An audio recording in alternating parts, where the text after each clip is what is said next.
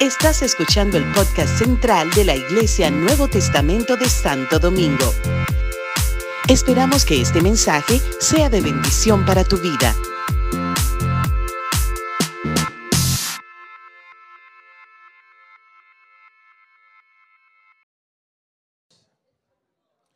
Me está gustando el can con ustedes, a mí. Parece que. Yo, yo quiero saber cómo debe ser un culto. Aquí tiene que ser un momento agradable. Vengo mañana para acá. Mañana yo, te, yo voy a ver cómo es esto aquí. No quiero que me guste demasiado, después cambio de iglesia y tengo problemas, ¿sabes? Bien, vamos a estar en un tema muy interesante ahora. Vamos a hablar de dinero. Y yo debo decirles que este tema fue una de las cosas que, que yo entiendo que eran nuestras áreas débiles como matrimonio. Y yo hago este, este libro, que a propósito quiero que ustedes se acuerden que estos audiolibros están aquí.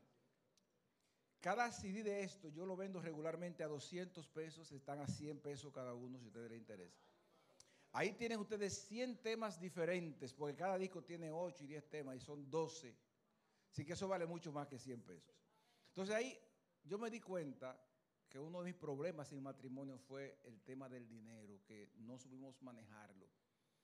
Y Dios me enseñó a mí una serie de verdades que yo quiero compartir con ustedes en este día sobre cómo manejar algo importante en la vida llamado dinero. Y yo le he puesto por título para que el dinero no nos separe, como buscamos la manera de que eso no sea un problema. Yo me fui a la Biblia y encuentro en el Salmo 128 lo que es un salmo familiar, la bendición de Dios para, que, para aquel que teme a Jehová. Mire qué interesante las verdades que yo encuentro aquí. Dice el versículo 1, bienaventurado todo aquel que teme a Jehová, que anda en sus caminos. Primera bendición, cuando comieres el trabajo de tus manos, bienaventurado serás y te irá bien. Aquí está diciendo, el ser humano que teme a Jehová, que valora a Dios, que tiene a Dios como el número uno en su vida, que respeta lo que Dios dice, que hace lo que Dios dice, que le importa la opinión de Dios, yo le tendré a él una bendición para su familia y al primero que voy a bendecir es al hombre de la casa, haciendo que él tenga lo suficiente para cumplir con su rol de provisión. Y dice aquí dos cosas, comiera y trabajo. Dice aquí que el hombre que teme a Jehová tendrá trabajo con qué producir para que haya comida en su casa. En otras palabras, una persona que sirve a Dios, que ama a Dios, cuando tiene un trabajo, ve a Dios como su jefe y lo hace bien, tan bien que se convierte en un referente para que otros te busquen hacer trabajos por lo bueno que tú lo haces. Y como tú lo haces bien y tienes mucho trabajo, habrá suficiente provisión en tu casa. Y no solamente provisión, sino que cuando tú lo estés disfrutando, te irá bien. ¡Wow! ¡Qué bueno es contar con esa bendición de Dios! Pero no se queda ahí. Mira que sigue dice el versículo 2. Tu mujer será como vi que lleva fruto a los lados de tu casa. Es decir, la esposa en casa va a ser una persona que como administradora por excelencia del hogar administrará suficientes recursos, tanto que va a darle a los, a los vecinos van a tener. Porque la vid es una señal de abundancia y habrá tanto que habrá que compartir con otros. Es decir, manejaremos tanta abundancia en casa que habrá para otras personas. ¿Tú estás entendiendo el nivel de provisión de Dios? Y sigue diciendo, tus hijos como plantas de olivo alrededor de tu mesa, he aquí, así será bendecido. Es decir, los hijos, los que salgan de nosotros, serán personas de tanto bien que así como el olivo sirve para hacer un aceite y el aceite para sanar, nuestros hijos serán personas con quien la gente va a querer estar, porque ellos traen sanidad y traen armonía donde quiera que están. Y son, son adornos en casa porque son hijos criados en el temor de Dios. Pero no se queda ahí, sigue diciendo, y veas a los hijos de tus hijos tus nietos, otras generaciones serán bendecidas por, por, por temer a Jehová. Pregunto, ¿quién tiene mejor propuesta de bendición para el ser humano que Dios? Nadie. Dios está diciendo, si me temes, si me obedeces, si me respetas, yo te voy a bendecir. Hay bendiciones que van a venir en proporción de tu respuesta al temor y al amor de Dios que tú tengas. Porque a la medida que tú amas a Dios, vas a entender y saber cómo administrar lo que Él pone en tus manos. Yo quiero que tú sepas que el dinero no es más que una muestra de fidelidad de Dios en tu vida. Esa es la realidad.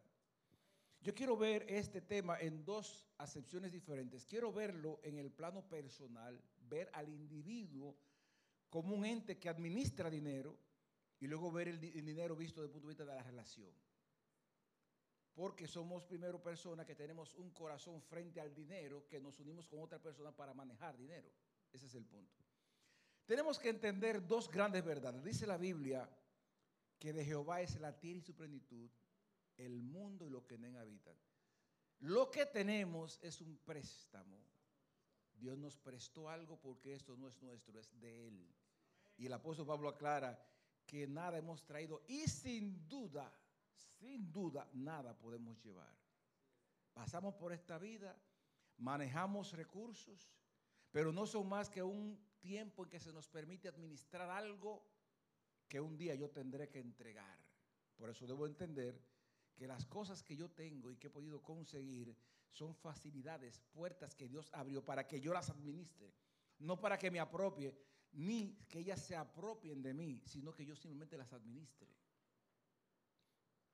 Y otro texto fantástico para mí es lo que el apóstol Pablo dice en Filipenses, que dice, he aprendido a contentarme cualquiera que sea mi situación.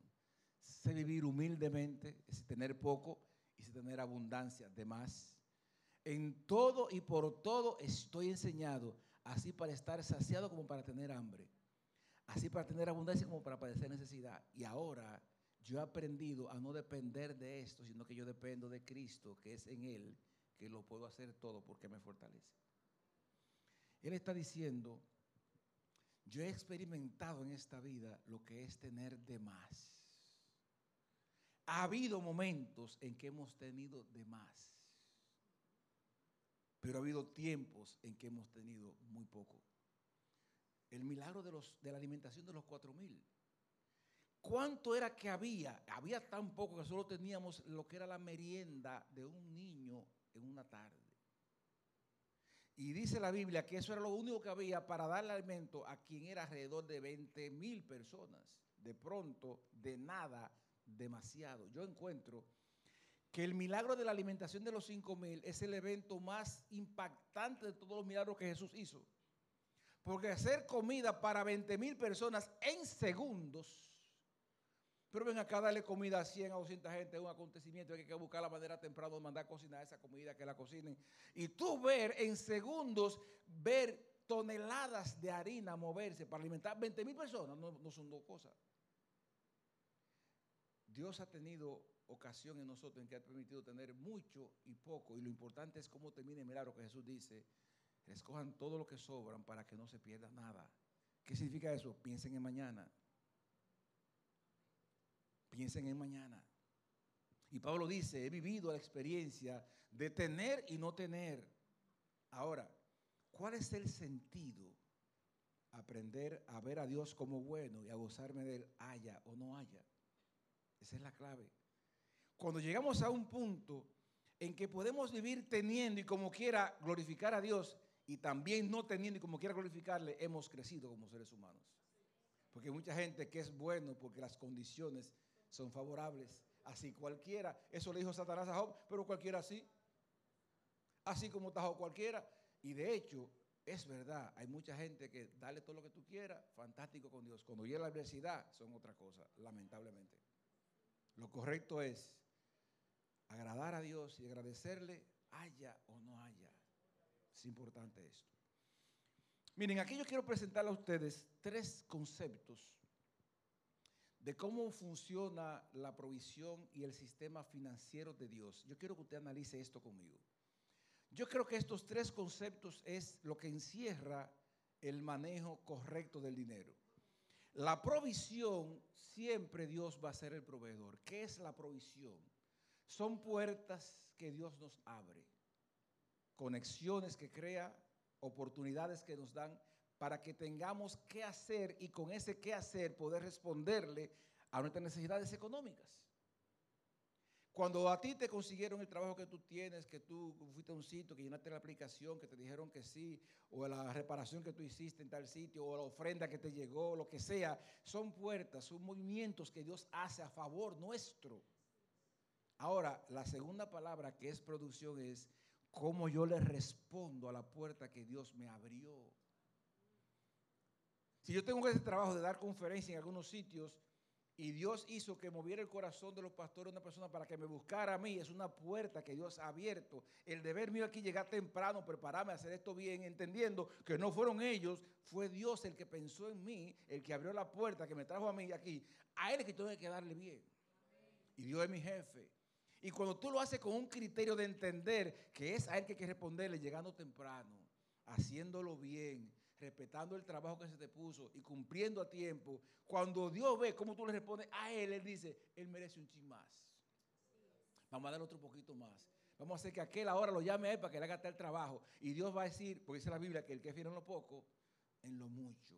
Dios va probando cómo tú le respondes para darte un ching más. Y luego viene la tercera parte que es, cuando recibo el pago, ¿qué hago con eso? Si yo entendí que fue Dios que abrió la puerta y me dio la sabiduría y la fuerza para responderle, cuando recibe dinero, ese dinero no es mío, es de Él, yo debo gastarlo como Él dijo, no como yo quiero. Aquí vienen los principios de cómo usar el dinero sabiamente a partir de quién es el proveedor. Cuando tú te manejas como que los cuartos son tuyos, entonces con eso lo que tú quieras. Pero cuando tú entiendes que este es un dinero que Dios te prestó para tú administrarlo, tú haces lo que Dios quiera, no lo que tú quieras. Y como Dios es tu proveedor, Él sabrá cómo darte más y cuándo darte más, porque has mostrado. Oye, oye esto. ¿Sabe cuándo es bueno tener? Cuando es Dios que provee, porque la bendición de Jehová es la que enriquece y no trae tristeza con ella. Una cosa es que tú te consigas unos cuartos, otra cosa es cuando Dios fue que te lo permitió tener diferente el concepto de administración es distinto. Ahora, el creyente tiene que identificar cuál es el sistema de provisión que Dios está utilizando contigo. Para ese sistema de provisión, tú saber responderle y también saber cómo administrarlo. Por ejemplo, vamos a suponer que tú eres una persona que tiene múltiples capacidades. Tú puedes trabajar en refrigeración, como puedes trabajar en mecánica, como puedes trabajar en otro sitio. Tú tienes que saber en qué cosas tienes capacidades, en eso especialízate, prepárate, habilítate, porque vendrá un momento en que Dios abrirá una puerta por cualquiera de ellas y tienes que encontrarte en la mejor de las condiciones para responderle a eso. Eso es administrar un sistema de provisión. Tú vendes cosas, tú tienes un negocio, tienes que aprender a ver por dónde Dios te puede abrir puerta. ¿Qué significa eso? Tengo que aprender a identificar las fuentes posibles y yo entonces desarrollarlas para usarlas correctamente. Pero hay mucha gente que está esperando que yo le mande una fundita de cuarto, pues yo pongo un negocio un día. Mm, mm. Comienza a ver lo que Dios ya está haciendo ya y comienza a manejarte, a emprender y a manejarte en función de lo que Dios te está mostrando que quiere hacer contigo. Hay mucha gente que le está pidiendo a Dios, quiero que tú mandes unos cuartos. No, no, no. Analiza qué Dios está haciendo contigo, cómo te está moviendo, cuál es la puerta que está abriendo, cuál es la respuesta a ti para que tú sepas por dónde va a trabajar. Porque hemos, nos hemos hecho a veces demasiados dependientes de Dios. Es más, a veces somos sobredependientes. Saber gente que está orando para que ciertas condiciones se creen. No, a veces hay que crearlas por lo que Dios está moviendo ya en ti que está haciendo. Saber identificarlo y responderle. Estar conectado con Él para identificar qué puerta Dios abrió, dónde está tratando, con quién me está conectando, a quién me está acercando. Entonces yo, el día que llegue la puerta abierta, comienzo a trabajarla como tiene que ser.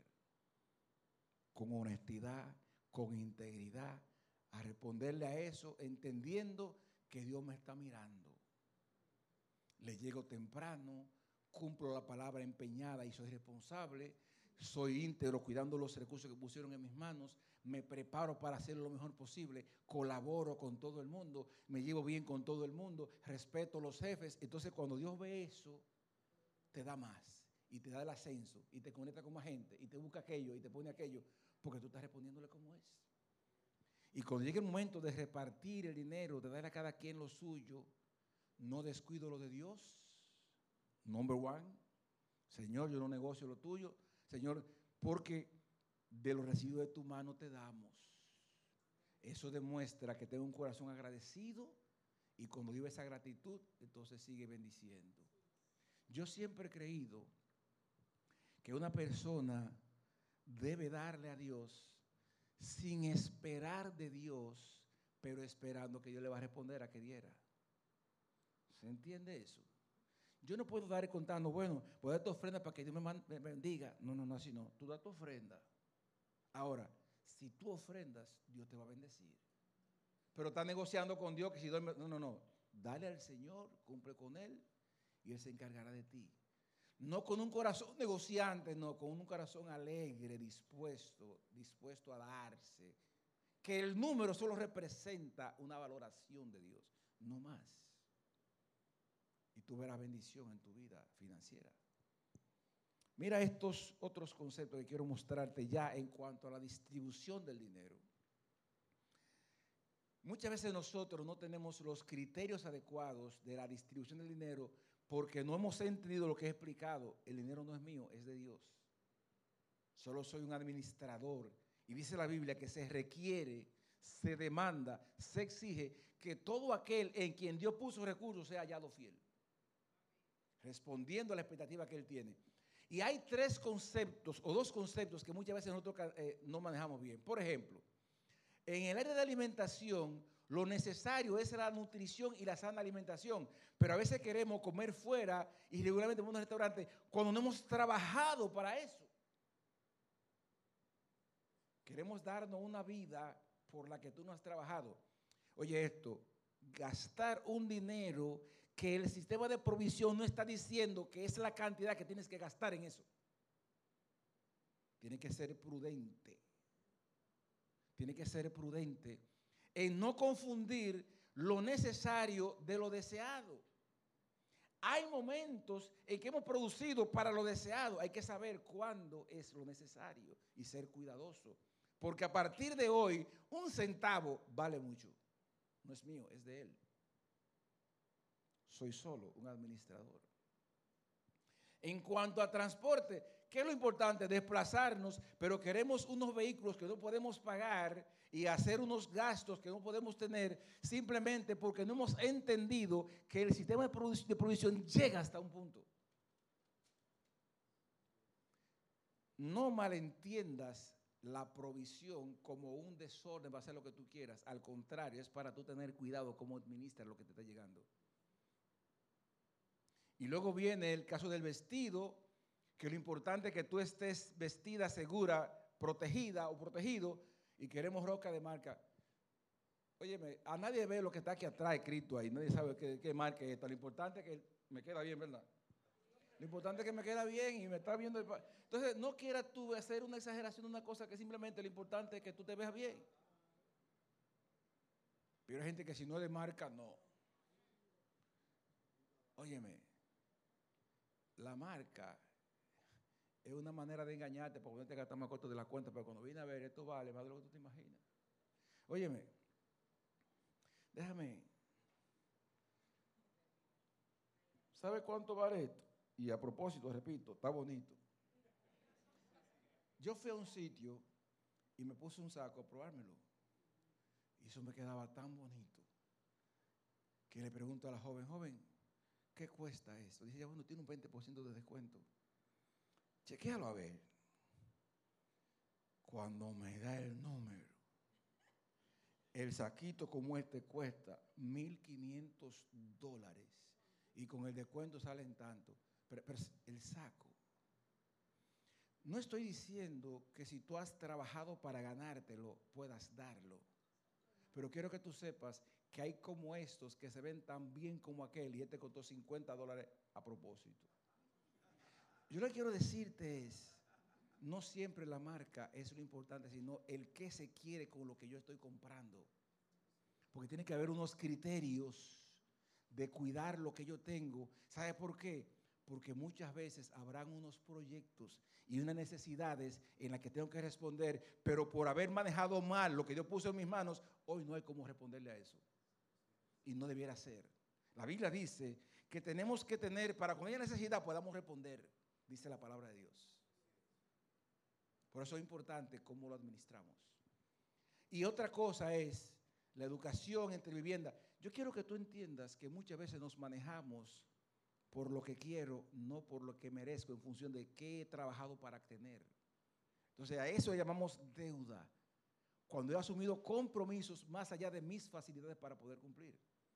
Y viene una palabra peligrosa, descrédito. Descrédito. Descrédito es una mala imagen financiera.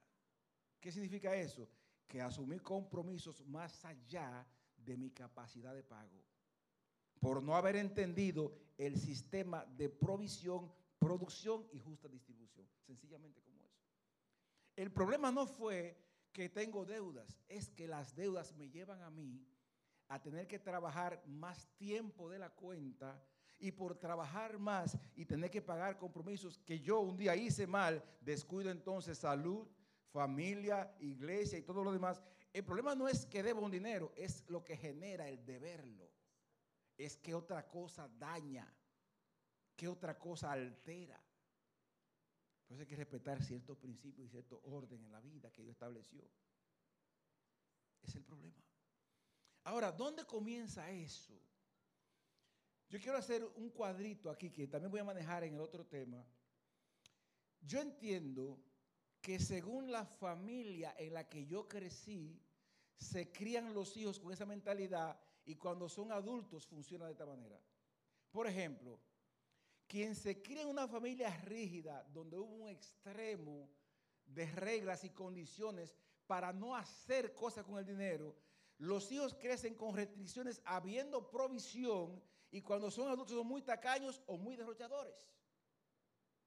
Porque en casa manejamos tanta escasez innecesariamente que el día que viví con dinero no le quiero dar a nadie y prefiero sufrir antes que gastarlo o gasto de más porque tuve tan poco que ahora quiero aprovechar y comprar de todo. Yo fui a Puerto Rico una vez a visitar una prima y yo vi en su casa 10 juegos de ollas diferentes 30 tipos de cubiertos distintos y como 50 vajillas diferentes. Yo le pregunté, pero fulana, ¿y para qué todo esto? Bueno, yo no lo tengo que usar, pero es que yo tenía tan poco en casa que yo ahora que puedo comprarlo, lo tengo ahí. Y hay mucha gente que hace gastos y compra cosas porque ellos no tuvieron eso antes como ahora pueden, aunque sea para chequearlo y ver, yo tengo eso ahí, mira eso ahí. No, hermano. Porque crecimos así. La sobreprotectora, aquella familia que hasta pensó por los hijos y hizo todo por ellos, es aquella que proveyeron todos los hijos y le dieron todos los caprichos del mundo, porque esos muchachos son los muchachos que tenemos, esos son los hijos que tenemos, enciendo carros le dimos, le compramos tablets y celulares. A destiempo, esos muchachos crecieron sin proyectos propios y hacen planes contando con los de los otros. Porque en casa le dieron todos los gustos. No trabajaron para eso ellos entendieron que había que darle todo y cuando no lo conseguimos, hacemos el lío que sea para conseguir eso. Peligro. En casa nos enseñaron a creernos eso. Está la familia centrada en los hijos, solo trabajan por los hijos y se olvidan de lo suyo. ¿Y qué pasa con los hijos? Les gusta lo fácil y son poco cuidadosos para distribuir el dinero. Mire hermano, hay mucha gente que está trabajando pensando en el futuro de los hijos. Error. Error. A los hijos enséñalos a ellos a producir su dinero para que ellos sepan ganárselo. Que si un día tú faltas, si tú acumulaste algo, repártanle.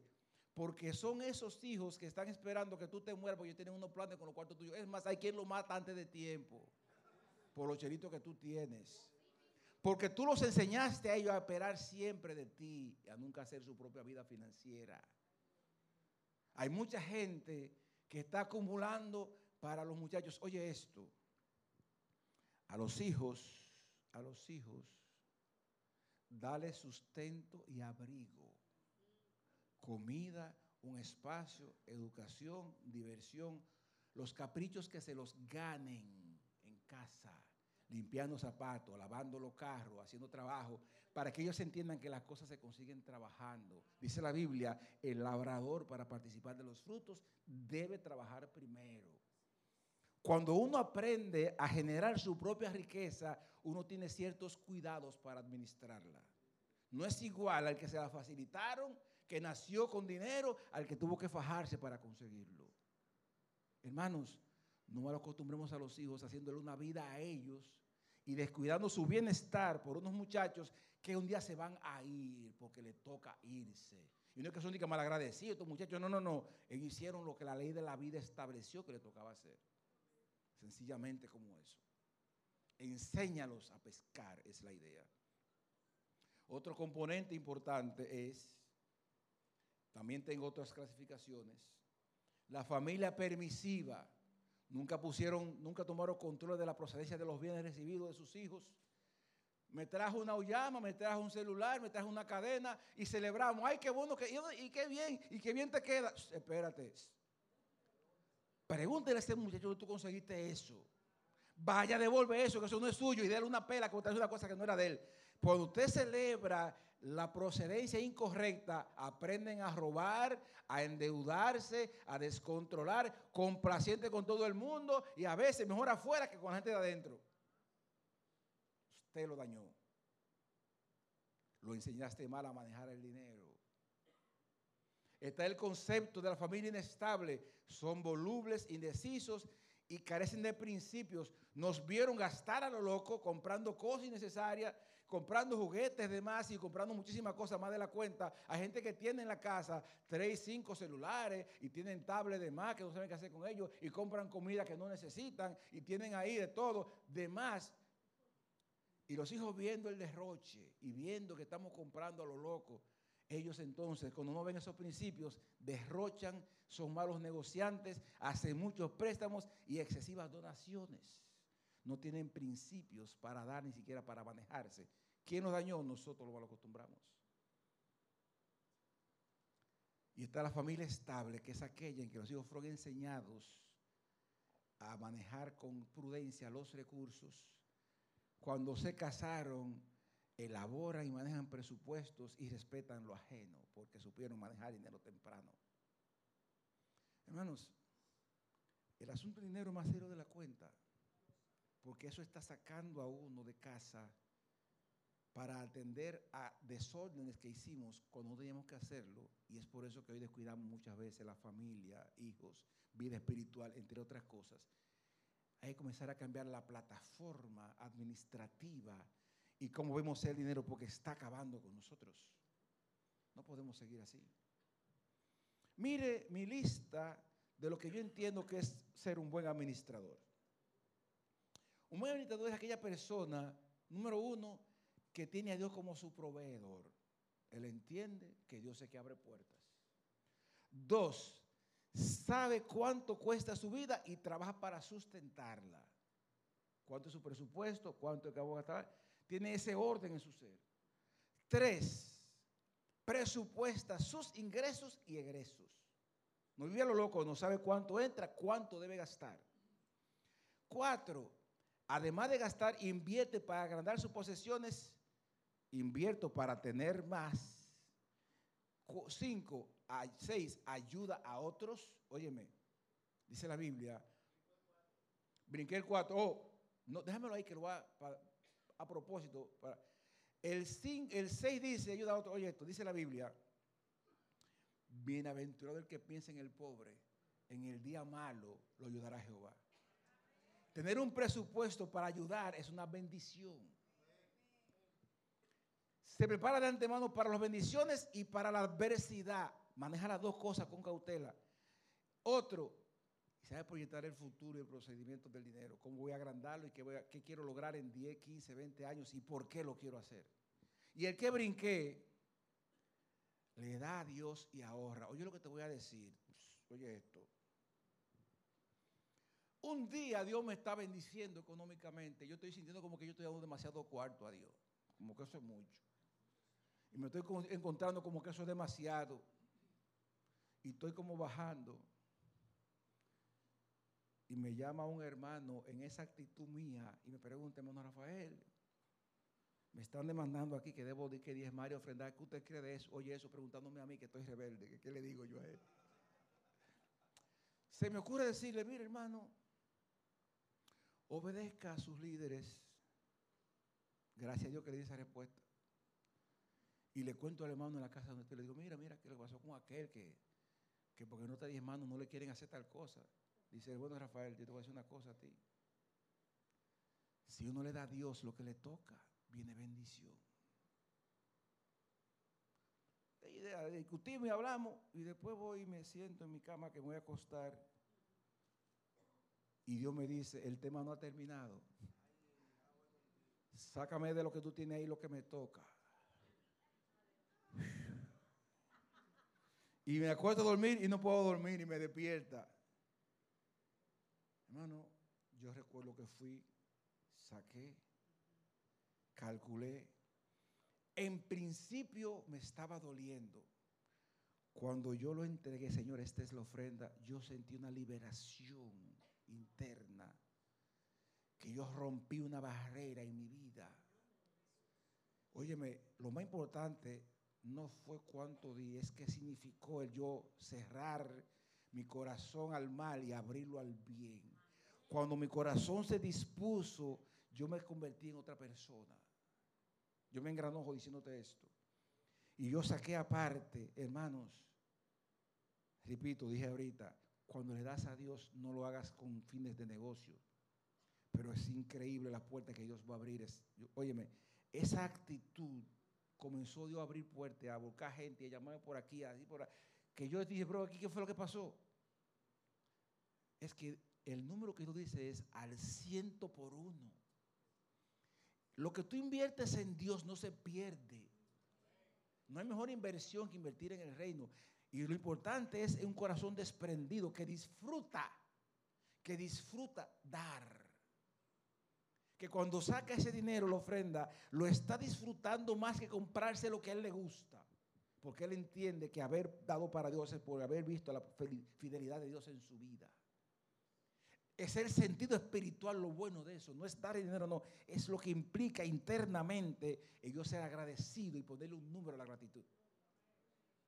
Cuando eso pasa, hermanos, la misericordia, perdón, la miseria sale por una puerta diferente y la bendición entra por otra. Porque Dios ama al dador alegre. Hermanos, debemos, oye la propuesta mía, lo que das a Dios, esa misma cantidad, ahórrala. Si das el 10%, ahorra el 10%. Bueno, oye la propuesta mía de distribución del dinero. 20% ahorro y donaciones de lo ingresado. Eso es ofrenda, todo lo que implica darle 20%. Saca de tus ingresos un 20% para tú ahorrar 10 ahorro, 10 el, el diezmo que tú das. ¿Por qué yo digo ese número? Porque el ahorro es lo que garantiza la estabilidad financiera. No es cuánto estoy produciendo, es cuánto me está respaldando lo que da la tranquilidad financiera. El ahorro es muy importante. 20% compromisos e inversiones. Yo puedo endeudarme hasta un 20%, incluyendo la inversión que voy a hacer, no más y el 60% restante para vivir. Ese es el concepto correcto de distribución del dinero. Y yo recomiendo aquí tener unas cantidades en efectivo para eventualidades que puedan presentarse como manera de tú protegerte financieramente y responder adecuadamente a situaciones que se puedan presentar. Yo digo, mil pesos en efectivo en casa para ciertas eh, cosas que se puedan presentar.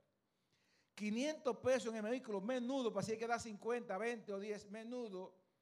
Y en el bolsillo, 500 pesos por si acá, una goma cepilla tiene que coger por Porque que tenía que dejar el vehículo ahí, los papeles, para tener que buscar 100 pesos por ahí, que, que no aparecieron por una goma que tuve que arreglar. Eso es desorden.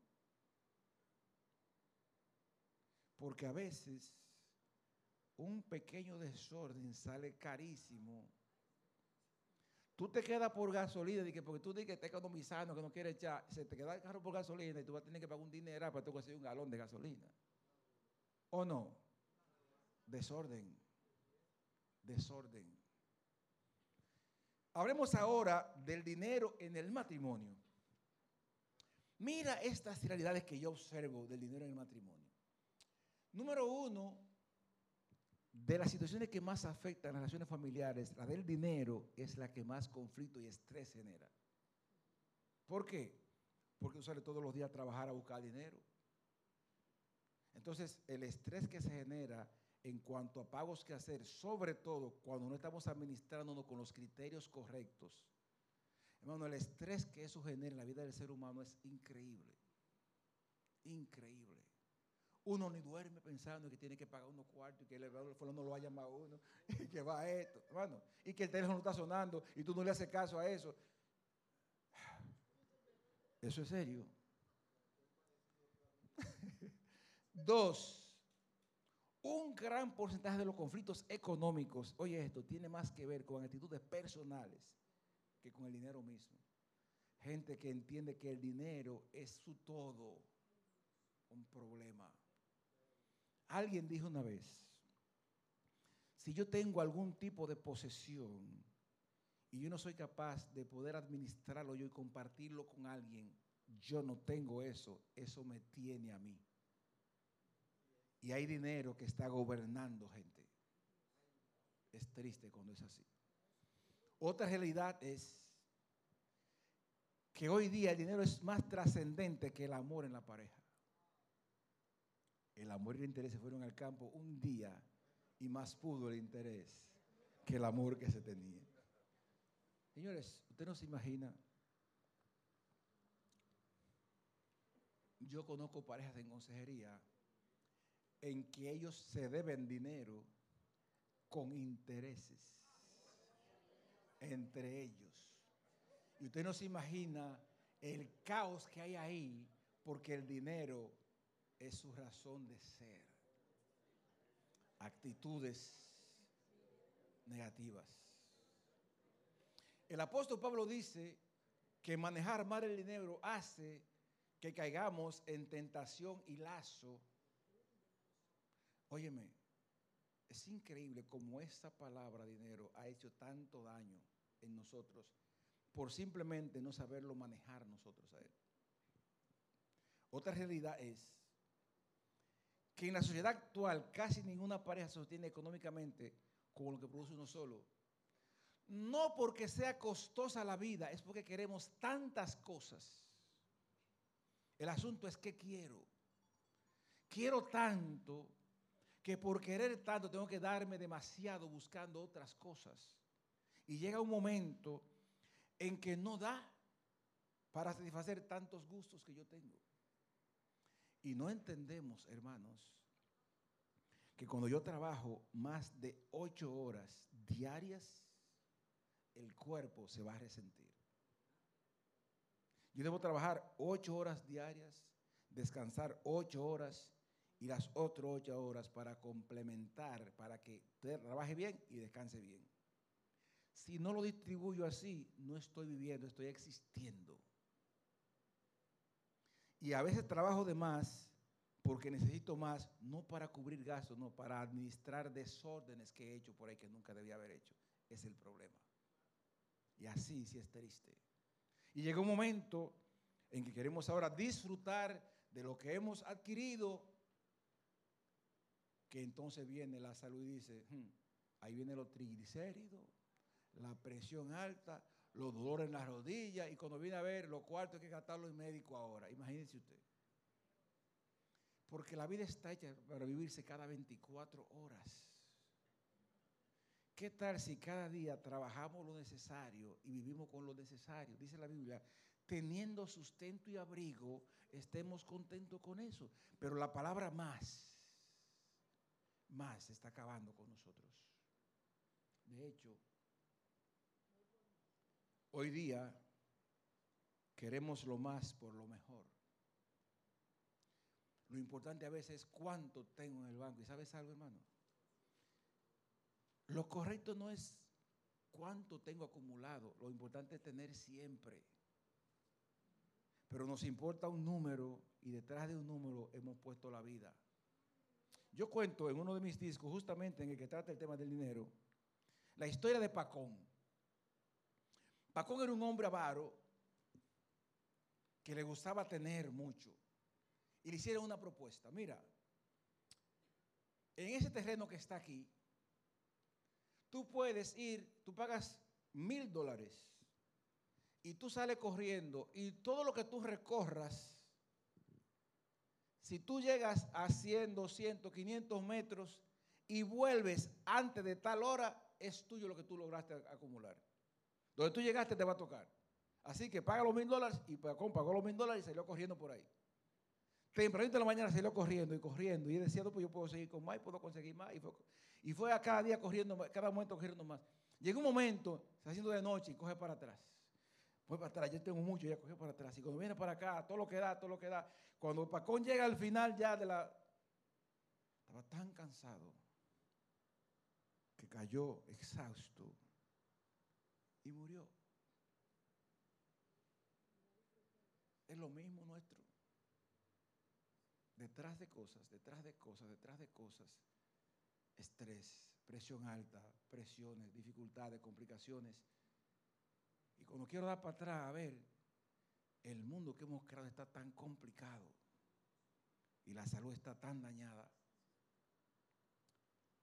que ni siquiera podemos alabar a Dios a plenitud porque hmm, mañana hay que pagar unos cuartos. Me van a llamar. Y luego te llamó. Cuando viene a ver, el culto se fue a pique porque estamos pensando en todo esto. Lo mismo. Somos pacones en persona muchas veces. Aquí. Eso lo cuenta Tolstoy, aquel filósofo ruso. Que ese no sea ya nuestro caso. Modelos económicos hogareños que se dan en cuanto al dinero. Mira estos conceptos. Número uno es aquella en que uno produce todo y cree que porque él produce, él es el que manda aquí adentro, no importa lo que otro diga. Él cree que los cuartos que él trae le dan una autoridad por encima de todo el mundo. Un modelo errado, número uno. Aquí es que el trabajo yo los cuartos lo pongo yo, aquí hay que hacer lo que yo diga. Error. Oye esto. En un hogar el dinero es de los dos porque para conseguirlo trabajamos los dos. Yo quiero que tú sepas que aunque tú seas el único que trabaje, para que tú fueras a trabajar y consiguieras ese dinero y hicieras el trabajo que hiciste, hubo una gente aquí planchando una ropa, cocinando una comida, fregando unos tratos, con unos muchachos. Sin mí no lo conseguiste, es de los dos. ¿Es o no es? Entonces, no te diga que es tuyo, es nuestro. Vamos juntos a administrarlo. A veces ella gana más que él yo quiero que tú sepas que no significa eso, que tú eres mejor que yo. Oye lo que te voy a decir, hermano.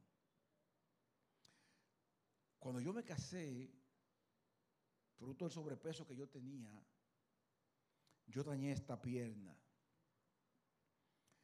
Y yo recuerdo que en la luna de miel yo tenía un problema de circulación y se me hizo una pequeña fisura en una cirugía que tengo en el pie.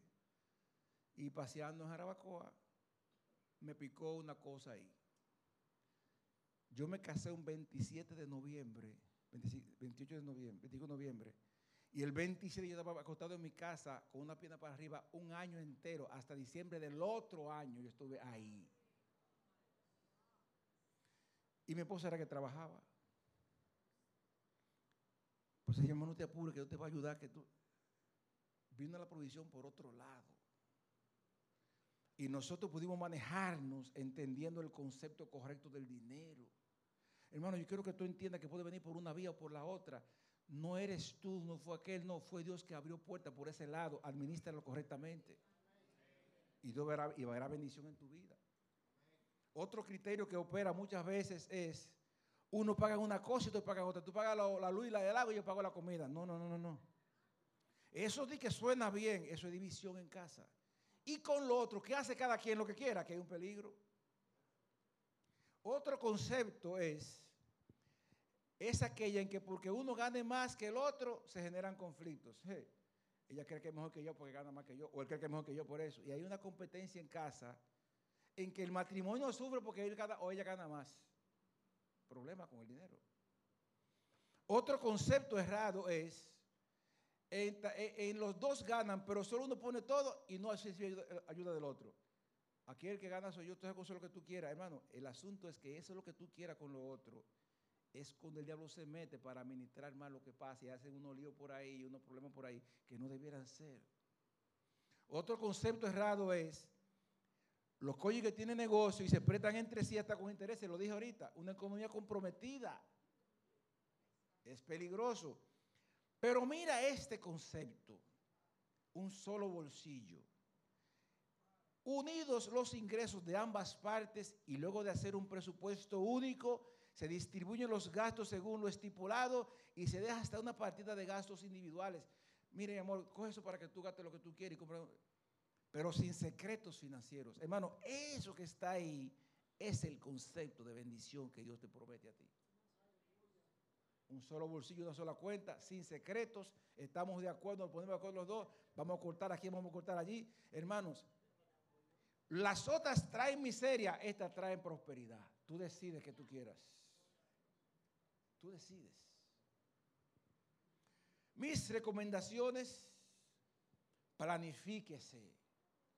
Comprométase según pueda pagar. Formalice su dinero. No esté guardando cuarto una, abajo del colchón. Llévelo al banco.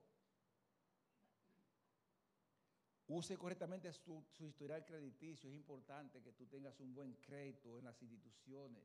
Abre puertas. Haga inversiones, no solamente acumule Invierte para agrandar lo que tú tienes.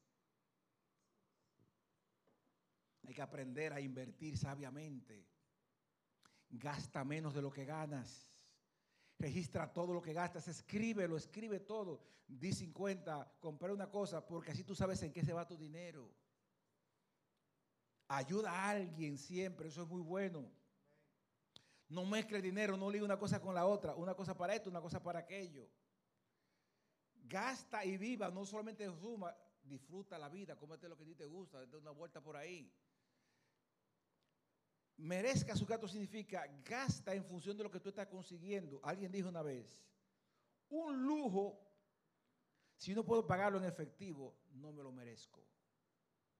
No me lo he ganado. Si tengo que hacer un préstamo para eso, no te lo has ganado. Si es un lujo, no te lo ganaste. Quiérete con lo que tú haces economiza, compra lo previsto. No compre lo que te ocurre en la mente, no. Tú planificaste tal cosa, compra eso. ¿Qué le parecen esas sugerencias? Hermano, yo estoy diciendo lo importante que es que manejemos sabiamente el dinero que tenemos. Oye, ¿qué he aprendido? He aprendido que Dios bendice en resumen, al que hace tres cosas. Número uno, el que es agradecido. Señor, gracias por lo que me has dado, por esta comida, por este carro. Mira, hermano, déjame, permíteme hacer un poquito, hablar un poquito de mí. Yo tenía antes un carrito, un Toyota Corolla 98 y la gente se reía de mí, ah, que ese carro está muy chiquito, para ti un hombre tan grande. Y todo el mundo riéndose, aguántate en su tiempo. Y yo a mi carrito siempre lo tenía bonito. Y siempre, Señor, gracias por este carro. Aquí hago mis diligencias. Me tiene bien, gracias Señor, por como tú me tienes cuidándolo.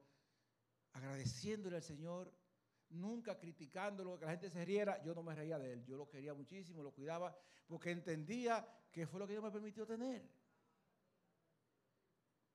Yo dije un día, Señor, ahora quiero que tú me permitas comprarme un vehículo más amplio para hacer el trabajo, pero quiero pagarlo cash. Permitió, Señor, comprar el vehículo que hoy tengo y no se lo debo a nadie. Y yo me siento ahora tan agradecido como el otro. ¿Y sabes por qué te digo esto? Porque es muy importante que lo que tú tienes ya, tú lo valores y lo agradezcas. Eso dice cuánto más se puede poner en tus manos. Porque hay gente que está quejando todo el tiempo, "Mm, esto está muy esto. No, no, no. Una cosa es entender que necesito cambiar, otra cosa es maldecir lo que ya tú tienes. Es muy diferente, no es lo mismo. Si agradeces lo que hoy hay, significa que también el Dios de ahora será el que atendrá para más. En otras palabras, un corazón agradecido, Dios lo ve. Porque sabe valorar en lo poco lo que hay. Significa, Él puede con más, ella puede con más. Pero a veces queremos tanto más que olvidamos lo mucho que ya hay. Hermano, lo que tú tienes. Si tú te pones a pensar en todas las cosas que hay en tu casa. Yo fui una vez a Nueva York a visitar a unos amigos. Y la señora me está mostrando todas las cosas que tiene y la historia. Mire, y ese cuadro yo lo compré en tal sitio. Yo decía, wow, pero qué interesante. En casa, cada cosa que hay tiene un testimonio. Analízalo. Cada cosa que hay en casa tiene un testimonio de que en esa cosita Dios fue fiel. Analízalo. Y ese proyector que está ahí, cuando yo lo compré, mira, nada más quedaba uno solo. ¿Sabe qué significa eso? Que hubo uno que Dios guardó para mí. Y cuando fui a encontrarlo, estaba más barato. Dios hizo que bajaran el precio. Cuando viene a ver, tú analizas, lo que tú no estás valorando tiene una historia de fidelidad detrás. Eso significa, vamos a agradecerlo. Que queramos cambiarlo por otro no significa que eso no sirvió, sino vamos a agradecer por este, ahora queremos que Dios nos dé otro. Porque ese corazón le dice a Dios, Él puede o ella puede con más.